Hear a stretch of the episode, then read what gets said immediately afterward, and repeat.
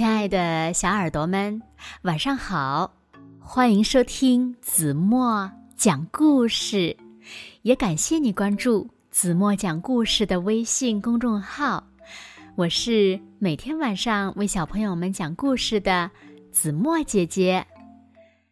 今天呀，子墨要为小朋友们讲的故事呢，名字叫做《小霸王》。因为故事比较长，所以呢，分两天为小朋友们讲。今天呢，先讲上集。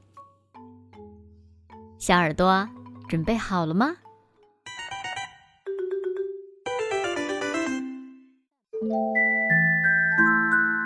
有一天，熊爸爸。熊妈妈和小熊哥哥正在院子里忙着，小熊妹妹哭着回来了。嗯，哼哼哼哼哼。只见他脸上脏兮兮的，还有一道道抓痕，衣服也破了。熊妈妈赶紧问：“啊，怎么搞的？”熊爸爸说。快告诉我们！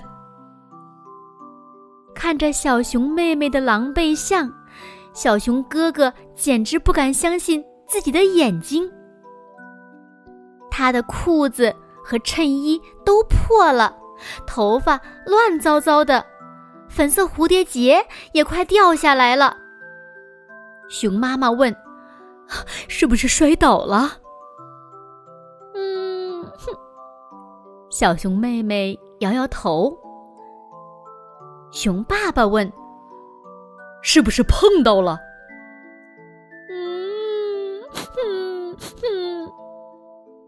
小熊妹妹又摇摇头。小熊哥哥说：“我知道有人打他了。”什么？打他？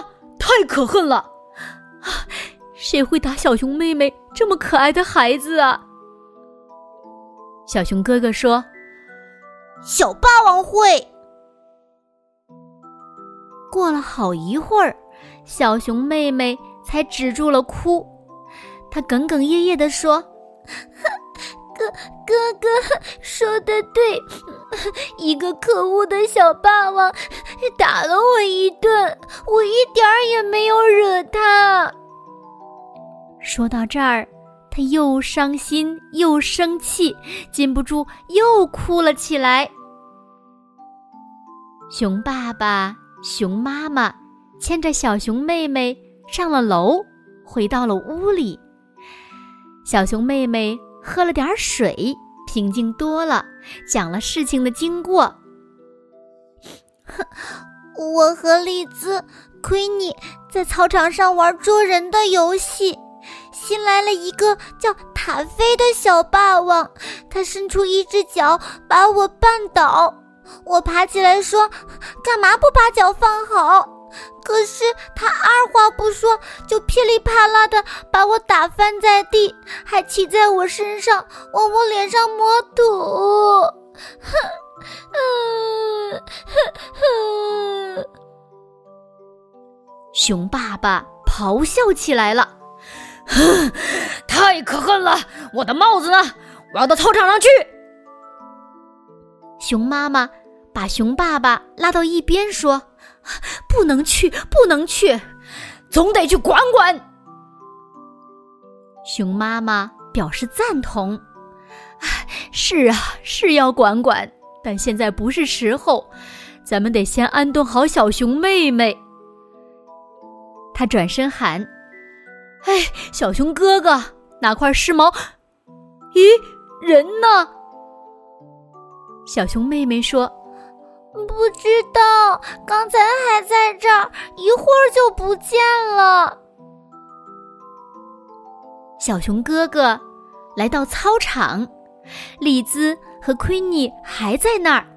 他气冲冲的问：“那个叫塔菲的小霸王在哪儿？”我要让他尝尝我的拳头三明治。李兹说：“小熊哥哥，你应该别怕打小报告，只要告诉我他在哪儿，就没你们的事儿了。”丽兹耸了耸肩，指了指厕所的方向。但那儿什么人也没有，只有一个小女孩正从女厕所出来。但是，慢着，瞧，这个小女孩穿着一件 T 恤衫，上面清清楚楚的印着“塔菲”。小熊哥哥问：“他就是塔菲？”哈，是又怎么样？想找茬吗？可，可你是个女孩儿啊！你想我是什么？茄子？小熊哥哥一下子愣在那儿了。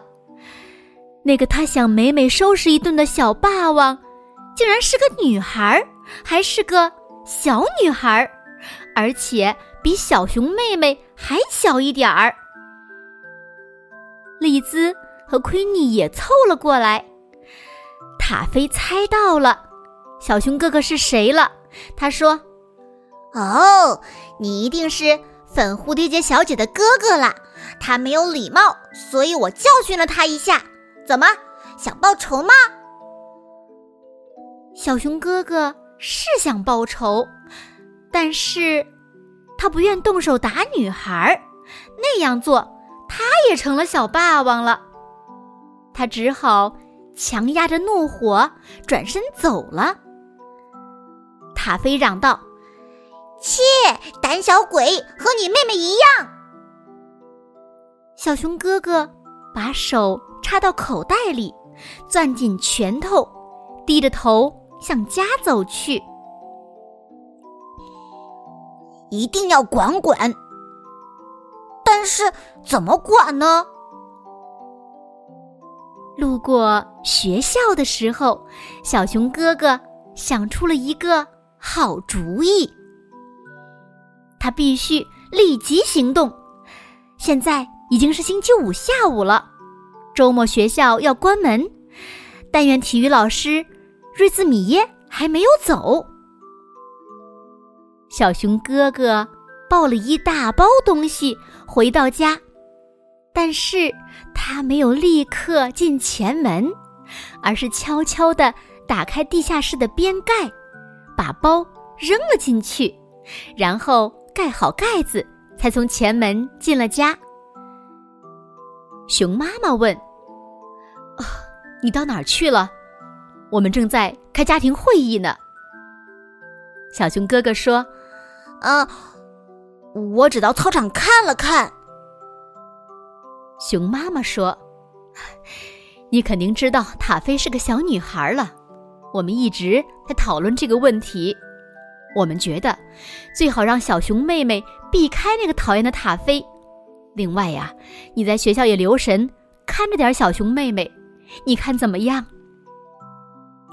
小熊哥哥说：“行，但挨打的是小熊妹妹，她觉得怎么样呢？”小熊妹妹说：“就这样吧，嗯，但我真想打他个鼻青脸肿，再踢他一脚，把他踢翻在地，还要……”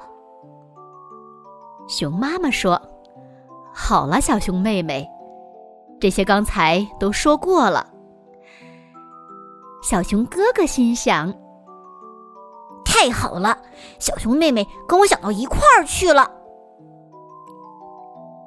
那小朋友们，你们觉得故事中的小熊想到了什么好办法呢？你们也来帮小熊哥哥想一想吧。那么，如果你们想知道小熊哥哥到底是怎样对付小霸王塔菲的，那就明天继续收听吧。好了，那今天就到这里了。明天晚上八点半，子墨依然会在这里等你哦。如果小朋友们喜欢听子墨讲的故事，不要忘了在文末点亮再看和赞，给子墨加油和鼓励哦。现在睡觉时间到了，请小朋友们轻轻的闭上眼睛，一起进入甜蜜的梦乡啦。完喽。明天见。